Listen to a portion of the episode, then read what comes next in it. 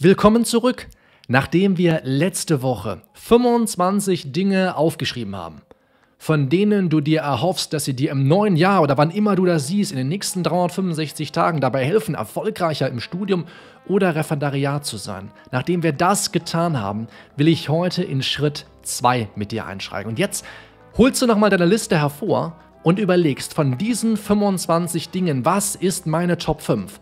Was sind die fünf Dinge, von denen ich mir die größte Hebelwirkung verspreche?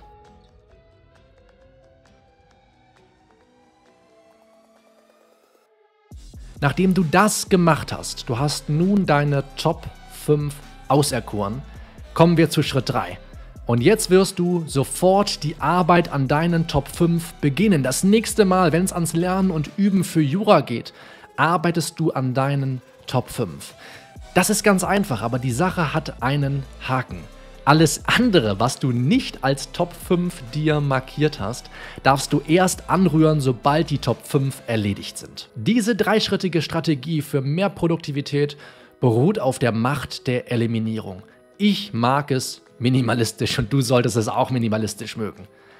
Es fällt uns ja auch überhaupt nicht schwer, irgendwelche Aktivitäten einzustellen, die uns nicht erfüllen, von denen wir wissen, dass sie uns nicht besonders viel bringen, ballastlos zu werden, mehr Zeit für die anderen schönen Dinge zu haben, das fällt uns nicht schwer, aber wir haben auch eine Liste, das wirst du hier am eigenen Leibe erfahren haben. Wir haben auch eine Liste mit Dingen, die wir auch irgendwie für wichtig halten für unseren Erfolg. Und es fällt uns gemeinhin schwer, diese Aktivitäten aufzugeben, denn wir denken, sie seien ja auch wichtig und sie zahlen sich vielleicht weniger aus als andere, aber sie müssen doch auch irgendwie gemacht werden. Versuchen wir das Ganze zu rationalisieren. Eben deshalb ist diese Technik ja so brillant.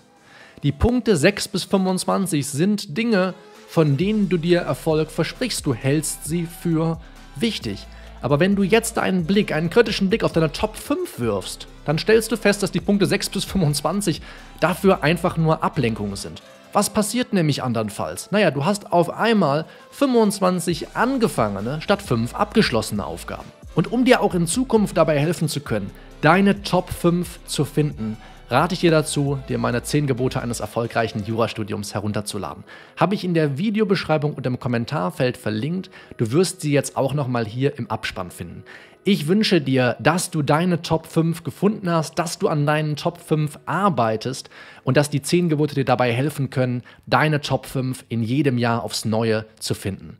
Mach's gut, bis bald, ciao.